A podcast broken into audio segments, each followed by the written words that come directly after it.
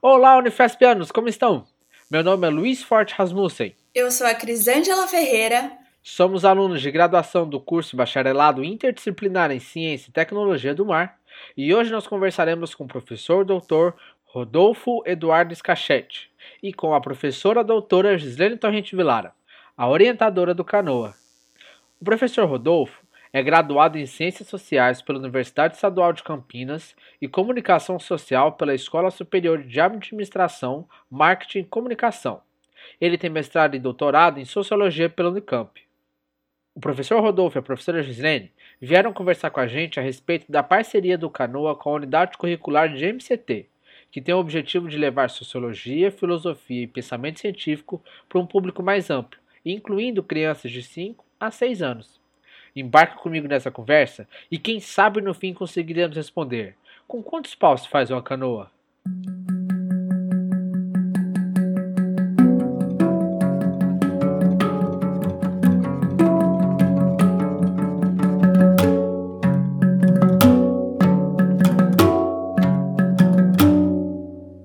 Olá, professor, tudo bem? Tudo bom, Luiz? Como é que vai? Prazer enorme estar com você, viu? Eu também, é um prazer muito grande ter você aqui com a gente. E você, professora Gisele, como tá? Olá, Luiz. É um prazer enorme estar aqui com vocês numa entrevista do Canoa, sair um pouquinho lá dos bastidores, né, e participar aqui para que os alunos e a comunidade possam escutar, pelo menos de vez em quando, a minha voz. Professor, como é que está sendo esse período de isolamento social para você? Olha, Luiz, eu acho que está sendo muito parecido, né, com comparando com as outras pessoas, né? Estamos realmente todos agora no mesmo barco. É, no meu caso, estou bem de saúde, então isso já já é uma, um ponto muito positivo. Mas é desafiador, né? Porque a gente teve que aprender muitas coisas é, novas, né? Inclusive revolucionou bastante o nosso modo de, de trabalhar, né? Na, no ensino, na universidade. E você, Gi, como é que está o seu período de isolamento social? O isolamento social, ele não tem sido fácil, acho que para ninguém, né? É, eu não, sim, eu acho que em vista de tudo que tem acontecido, eu tenho conseguido driblar bem essa essa situação, manter a calma, me reinventar, aprender é, novas tecnologias para ministrar aulas. Nós acabamos, é, inevitavelmente, né, Luiz, dando um input no, no Canoa, o que foi muito legal e o que ocupou de uma maneira muito positiva o nosso tempo e que nós esperamos aí colher os frutos daqui para frente nessa empreitada. Mas eu não tenho, não tenho que nada para me queixar, a não ser da tristeza é, do momento que o mundo vive hoje, né? Em diferentes contextos, mais agravado pela pandemia. Acho que é isso. Professora, como funcionam os módulos de MCT1, MCT2 e MCT3? Esses módulos, eles foram formados, né, foram idealizados para seguir uma sequência lógica, onde no MCT1 o aluno ele tem o seu primeiro contato com aspectos a respeito da filosofia da ciência, um aspecto importante de MCT1 é apresentar para o aluno a evolução do pensamento científico, né? E como da, a ciência né, e o pensamento a respeito da ciência fez com que a ciência evoluísse desde o período pré-socrático até os dias atuais.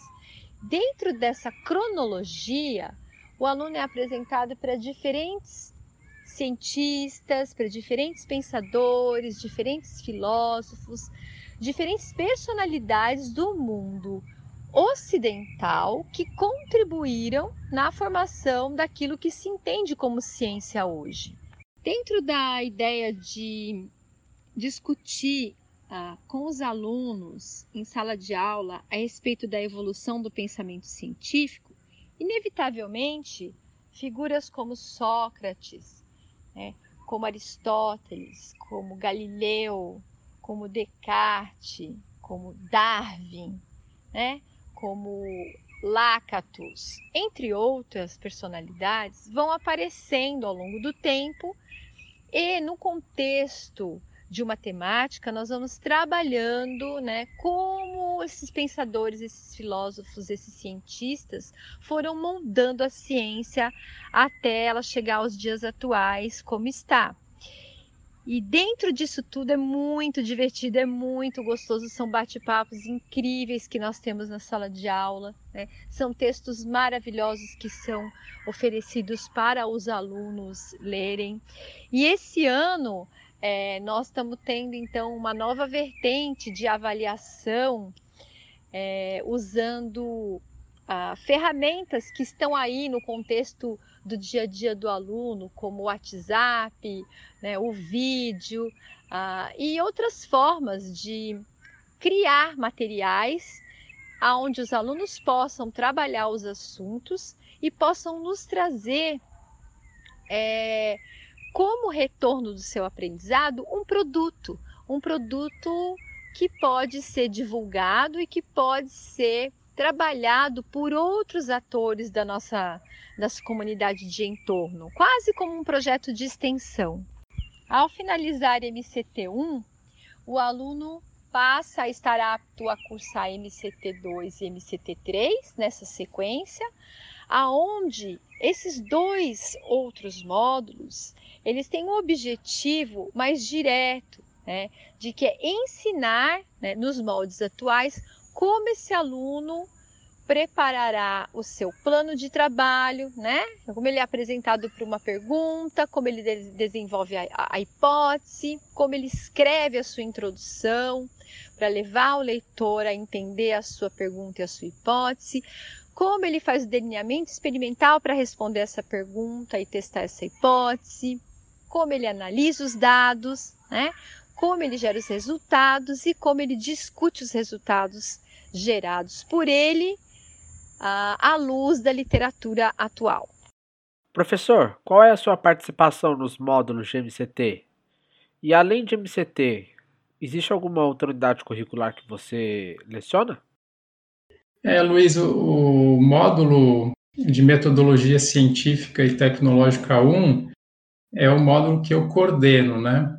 Eu atuo também em outros, principalmente do eixo sociedade-mar, é, como interações homem, tecnologia, ambiente, sociedade, cultura, porto e mar, é, também bioética aplicada às ciências do mar. Mas eu tenho uma assim, dedicação bastante especial ao, ao módulo que a gente chama carinhosamente né, de MCT1, que é o Metodologia Científica e Tecnológica 1. Professora Gislene, como que você participa do módulo? É, bom, a minha participação em MCT1, ela se deu inicialmente pelo convite, né?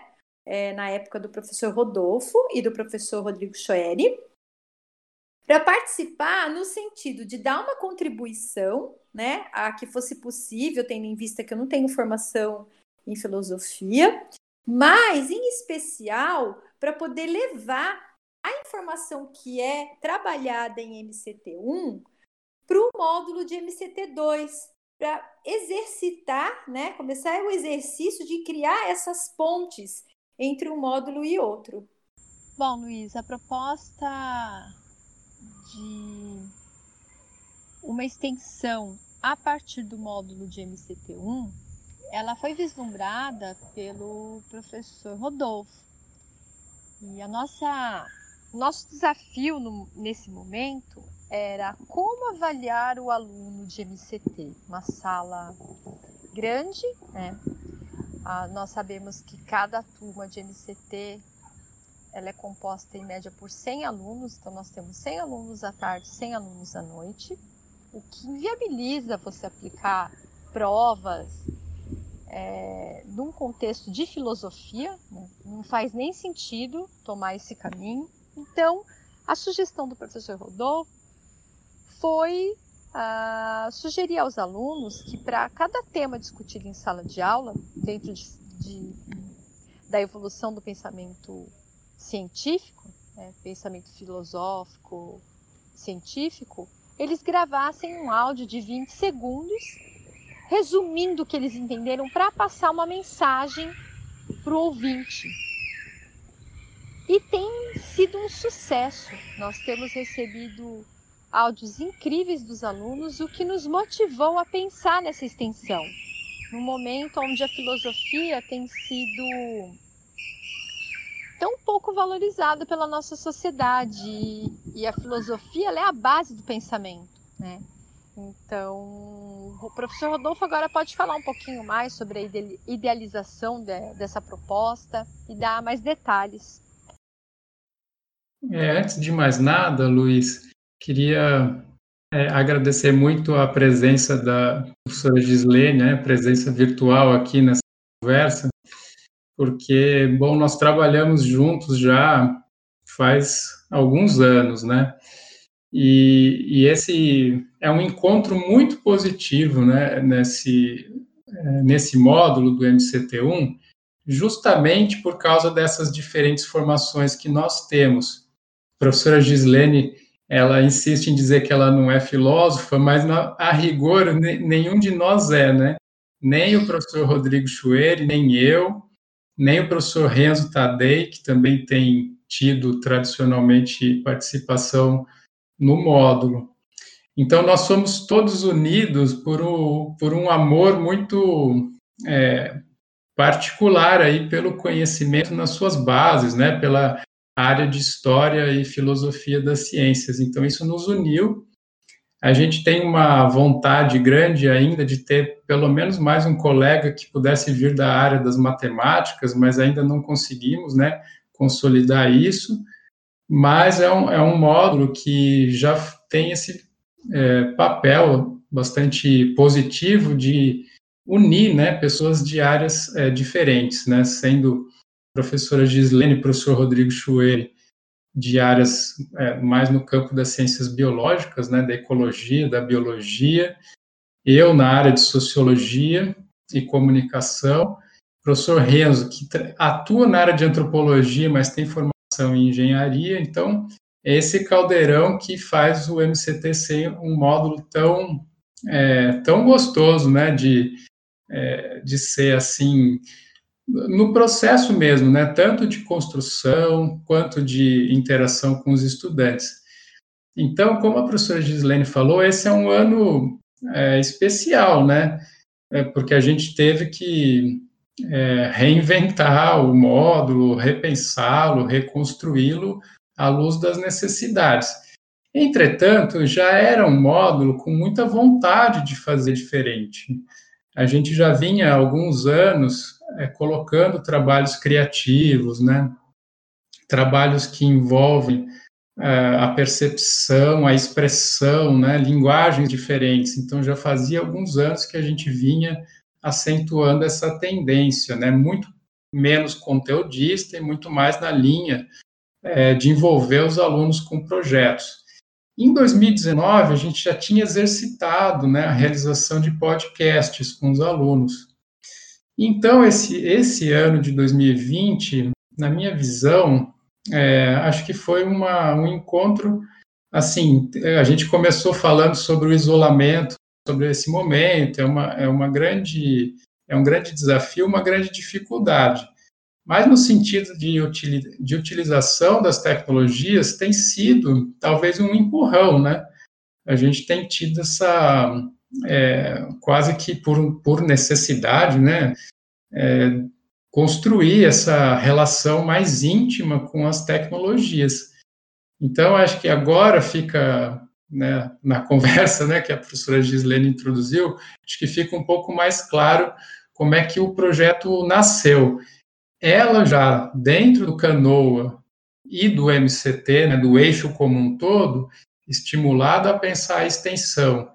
Eu, lá dentro do MCT1, estimulado a pensar a inovação, a criatividade na, no ensino, né? E a gente sempre né, trabalhando paralelamente essa vontade né, de, de aproximar essas é, e concretizar, na verdade, essas coisas. Então, o Canoa também é recente e, e, é uma concretização maravilhosa, né? E o MCT, acho que chegou o momento de amadurecer é, nessa direção de começar a pensar na possibilidade de mostrar esses trabalhos, né, de poder colocá-los para circular. E aí acho que é, um, é uma oportunidade, né, esse momento que a gente começou a, a não só construir, né, esse material uh, novo esse ano, mas começou a pensar nessa chance é, de unificar né, a produção dos alunos com a circulação através do canoa, né? Então isso é isso, assim, essas são as bases do projeto, né? A vontade de, de que ele se construa. E a gente está falando projeto aqui no sentido fortíssimo do termo, né? Projeto mesmo, projeção, é futuro, né? Ele, tá, ele, ele praticamente está nascendo apenas, né? Ele é, vai está é, tá dando os primeiros, né, os primeiros passos aí no, no, sentido agora de pegar o material, né, conversar com os alunos, ver o que foi realizado, que tem potencial para divulgação. É, o foco do projeto é ampliar mesmo a, as possibilidades que a gente tem de fazer o conhecimento científico é, circular fora da academia, então a nossa vontade evidente é fazer parceria com outros projetos de extensão, é, até eventualmente criar, se for necessário no futuro, mais projetos. Curricularizar o MCT nesse sentido pode ser um caminho, ainda é cedo para dizer, mas é, com, esse, com, esse, intuito de que esses trabalhos cheguem a, a um público mais amplo. E vale dizer aqui que a gente começou com um público, talvez até por um, uma questão assim pensada um pouco de maneira meio que casual, né? A gente começou focando nas crianças. Acho que pela necessidade, né, do momento, pela interação mesmo é, enorme, né, que a gente acabou submetido nas famílias, né, tendo que educar os próprios filhos pequenos, né? Acho que é um fenômeno também que tem ocorrido muito, é claro, com o apoio da, das escolas, mas tendo que assumir também o, o protagonismo né, na, na, né, durante esse processo de, né, no meu caso aqui, do meu filho, de alfabetização digital, né, que é uma novidade. Então, né, no sentido assim, de alfabetização digital, né, não só do digital, porque isso eles já sabem, mas via digital, então é isso, é nesse contexto, né, de tentar levar a um público mais amplo, que começa um pouco com essa imagem das crianças, mas evidentemente é, com vontade de falar para outros públicos também e necessariamente de criar um, né, um, um momento aqui no Canoa é, de divulgação, né, de trocas. É isso, Luiz. E no meu caso, Luiz, é, uma motivação muito especial que eu tive foi a aprovação do projeto MEC Ciência na Escola, que nós estamos esperando que chegue ainda esse ano aqui na nossa instituição, né, na Unifesp, porque foi um projeto institucional, do qual eu e a professora Fabiane Galucci, nós coordenamos um subprojeto para trabalhar com as escolas da Baixada Santista. E no ensino uh, fundamental e médio. Então, o que, que, nós, o que, que eu pensei né, durante uh, esse período de discussão com o professor Rodolfo, com o professor Renzo e com o professor Rodrigo no, na, no módulo de MCT, e com a ideia do professor Rodolfo de criar uh, uma avaliação dos alunos considerando uma gravação de voz de até 20 segundos, então é uma coisa muito breve, sobre uma determinada, um determinado tema filosófico da, relacionado ao desenvolvimento do pensamento científico, desde o período pré-socrático até, provavelmente, eu acredito que a gente chegue até os dias de hoje, numa visão temporal, né? Que, como o professor Rodolfo diz, nem sempre é a melhor visão, mas parece que é a visão que acaba sendo, de certo modo, adotada pelos alunos. Então, deixar esse material disponível no Canoa, o que, que significa? Significa que não só o público em geral que escuta o Canoa, Mas o professor lá da escolinha que vai ser trabalhado no MEC de Ciência da Escola, ele pode usar esse áudio para levantar discussões com as crianças em sala de aula, num momento que a gente tem, que a filosofia parece que está sendo tão pouco valorizada na nossa sociedade. Então, isso pode ser um caminho muito interessante da gente não deixar a filosofia morrer. Não é mesmo? Sem sombra de dúvidas, professora.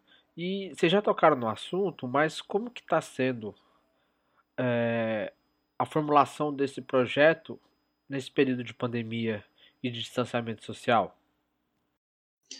Então, Luiz, é, talvez a gente não sabe muito bem se o, o projeto também, me parece um pouco como eu tentei explicar, eu acho que isso tem, eu tenho explicado para mim mesmo isso, sabe?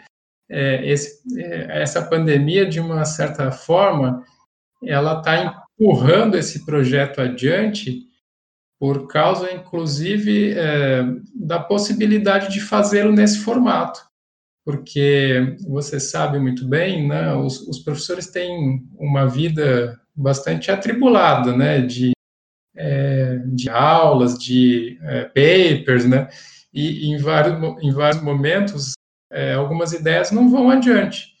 Então, o que está sendo é, interessante nesse contexto é que a pandemia colocou um desafio, mas colocou também essa possibilidade, né, de você ter, já que vai ter um, um, um registro digital organizado, né, produzido pelos alunos num contexto novo, em que a gente tinha, em princípio, um grande receio, né, como a gente vai saber, né, é, se os alunos estão compreendendo o que está acontecendo à distância. Então, acho que a, a grande oportunidade que a gente está tendo é os alunos estão produzindo, a gente tem atividades em que a gente está vendo efetivamente ali o olhar do aluno sobre o tema, o envolvimento, porque não tem um trabalho igual ao outro, sabe? Não tem a possibilidade de dizer que tem uma, uma fórmula pronta para você fazer em 20 segundos sobre o nascimento das ciências, percebe? Não dá para você copiar do amigo. Então, está sendo assim muito legal porque a gente está podendo fazer uma avaliação extremamente individualizada, é, analisar é, de fato com bastante, de uma forma bastante até profunda cada cada aluno no seu no seu avanço, né, e na sua eventual dificuldade, né, e interagindo via é, aí plataforma digital e no final das contas, o que parecia ser uma grande dificuldade tem sido, nesse sentido, tem sido bastante positivo, né? A gente está conseguindo é, fazer uma, uma comunicação bastante constante com eles, bastante. É claro que há perdas, né? A gente tem perdas afetivas, a gente tem perdas de sociabilidade, a gente tem muitas é, perdas de, é, no sentido é, da interação que é insubstituível, não tem qualquer dúvida disso, não estou aqui fazendo uma defesa desse novo modelo e ponto. Mas nesse caso específico, te respondendo sobre o projeto, há ganhos, né? Então, acho que, não sei se a professora Gislene é, concorda, é, mas, assim, na minha visão, há, de fato, é, um potencial aí que a gente está conseguindo agora, com, com esse, nessa situação, pensar em expor né, esse potencial. Rodolfo, desse ponto de vista, eu sempre falo para as pessoas que estão ao meu redor e para os alunos, o Luiz sabe disso, né? Que eu acho que é nos momentos de dificuldade que a gente cresce, né? E é nos momentos de dificuldade, com esse crescimento, a gente encontra as janelas de oportunidade. E eu vou dizer para você que no começo da pandemia não, não foi nada fácil, porque ela nos pegou de surpresa. Então a gente fica por um tempo, no meu caso, eu fiquei por um tempo uh, bastante perdida, sem saber direito como me organizar, apenas terminando de cumprir aquela agenda que já estava é, é, pré-definida para ali o, o primeiro, segundo mês. Acabei até, inclusive, ficando doente, né? Eu já já tive a minha cota Covid e fiquei bem mal. e, e tive que superar também isso. Hoje estou com saúde, está tudo bem. Então, essa janela que foi criada foi fazendo com que a gente se adaptasse, né? O ser humano é, é muito adaptável.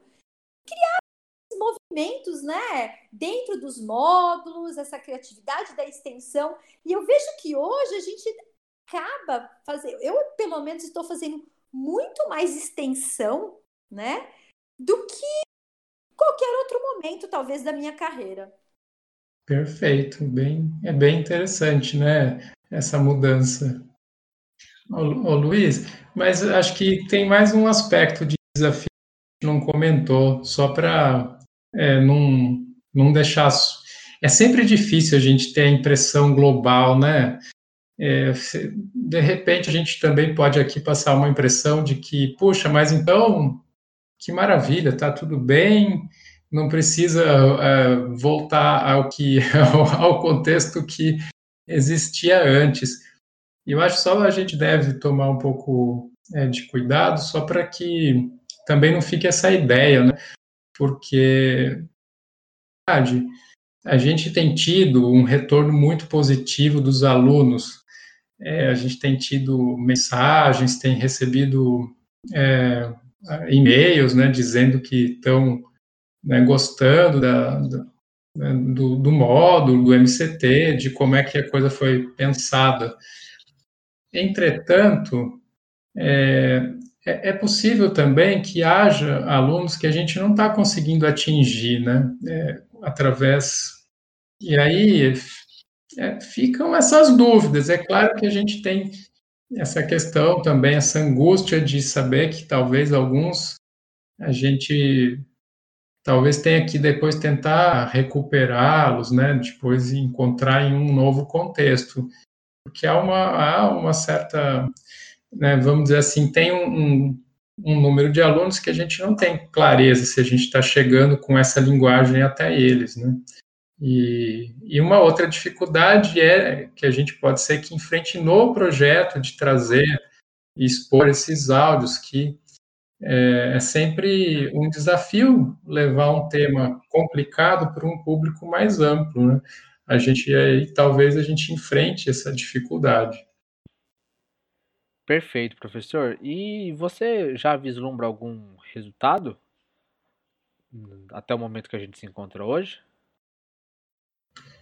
Então, Luiz, é, não se trata de uma pesquisa, então não tem resultado no sentido mais comum do termo. Entretanto, é uma, é, é uma ideia né, de projeto que está nascendo que já tem tanto produtos, né, a gente está tendo esses produtos palpáveis, que não são só os podcasts, não. Já, nós temos tido outras atividades no, no MCT1 que podem vir a se tornar, no futuro, é, conteúdo para outros projetos. É, mas eu acho que, além disso, o principal resultado que a gente espera, e aí eu queria falar mais assim como resultado esperado do que propriamente como resultado que a gente já tem, né?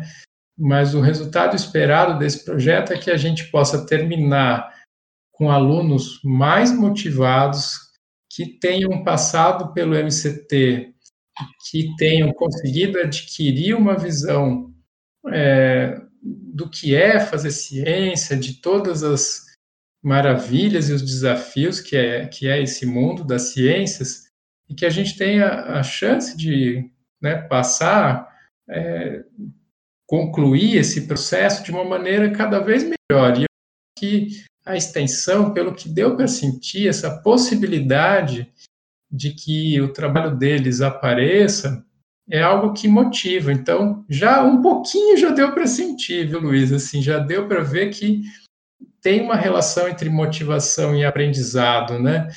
E nesse caso, então, os produtos são um resultado, um resultado palpável, mas a gente pensa assim também no processo de aprendizado e, em última instância, a gente também no futuro vai querer saber, vai tentar ver, vai tentar acompanhar, principalmente a professora Gislene está mais envolvida com isso, é, até onde isso vai levar né, é, conhecimento, se, se isso vai circular, se isso vai ajudar né, a, as crianças de, dos projetos, né, e outras e outros públicos. Acho que a gente vai nosso desafio barra resultado é no futuro ter canais de retorno, né, para ter ideia de como é que tudo isso vai se desenvolver.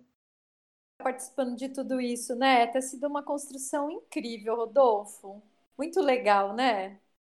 É, é um privilégio, né? A gente está tendo um privilégio enorme de se unir, né, nesse momento para poder pensar é, um projeto tão bonito, né, de, de articular instâncias, né, tanto de áreas de, de conhecimento, quanto na instância do aprendizado e agora da comunicação, da divulgação, né. É, a própria, os próprios encontros, sabe, Luiz, de MCT, eles são incríveis, né? o próprio aluno diz que na sexta-feira é um dia especial, né, Rodolfo? Algum deles coloca que ficam ansiosos esperando o momento das nossas discussões. Muito legal isso. E chegando agora na parte final da nossa entrevista, professor Rodolfo, como que os alunos podem entrar em contato com você? Olha, Luiz, eu, eu respondo, tenho bastante boa vontade de responder e-mail bem rápido. Então, é, um canal muito fácil é me escrever o meu e-mail está no site da Unifesp, é o rodolfo.escaquete.unifesp.br e eu sempre fico muito feliz em receber o contato dos alunos. Costumo ter bastante assim rapidez e presteza para responder assim os e-mails. E você, professora Gislene, como que os alunos podem entrar em contato contigo? Isso, o pessoal também pode fazer contato comigo por e-mail. Uh, o meu e-mail é gtvilara.unifesp.br. Depois a gente pode deixar escrito isso na, na chamada do Canoa. E eu costumo responder, mas talvez eu demore um pouco mais que o professor Rodolfo, ok? Mas fico à disposição, sempre. Então eu quero agradecer a participação dos dois, da professora Gislene que está participando, sendo orientadora do Canoa, e do professor Rodolfo, que agora vai começar a trabalhar com a gente na construção desse novo projeto. Muito, muito, muito obrigado pela participação de vocês dois. Muito obrigado, Luiz. Eu que agradeço. Foi um enorme prazer conversar com você aí na, aqui na companhia da professora Gislene. Eu também agradeço muito, Luiz, a, a oportunidade desse momento e em especial com o professor Rodolfo, meu parceiro de sala de aula há tantos anos e a gente tem tentado fazer coisas tão legais. Obrigada, Rodolfo. Então, para terminar a nossa tradição, professor Rodolfo, com quantos paus se faz uma canoa? Uau, agora você me pegou de surpresa, hein? Eu acho que uh, às vezes a gente pode, no caso do MCT, é, às vezes a gente não precisa de tantos paus, não, a gente precisa só de uma boa cabeça, viu? Os alunos estão percebendo. Uma boa cabeça dá para fazer uma bela canoa ali, viu? Muito bem, professor. Muito obrigado mais uma vez. É isso. Até a próxima. Obrigado, Luiz, mais uma vez. Agradeço muito. Obrigada, gente. Obrigada, Luiz. Até a próxima.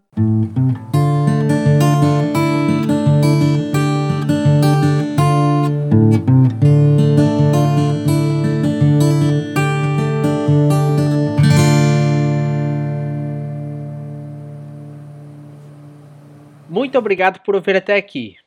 Todas as informações estarão na descrição desse episódio. Fiquem bem e até a próxima!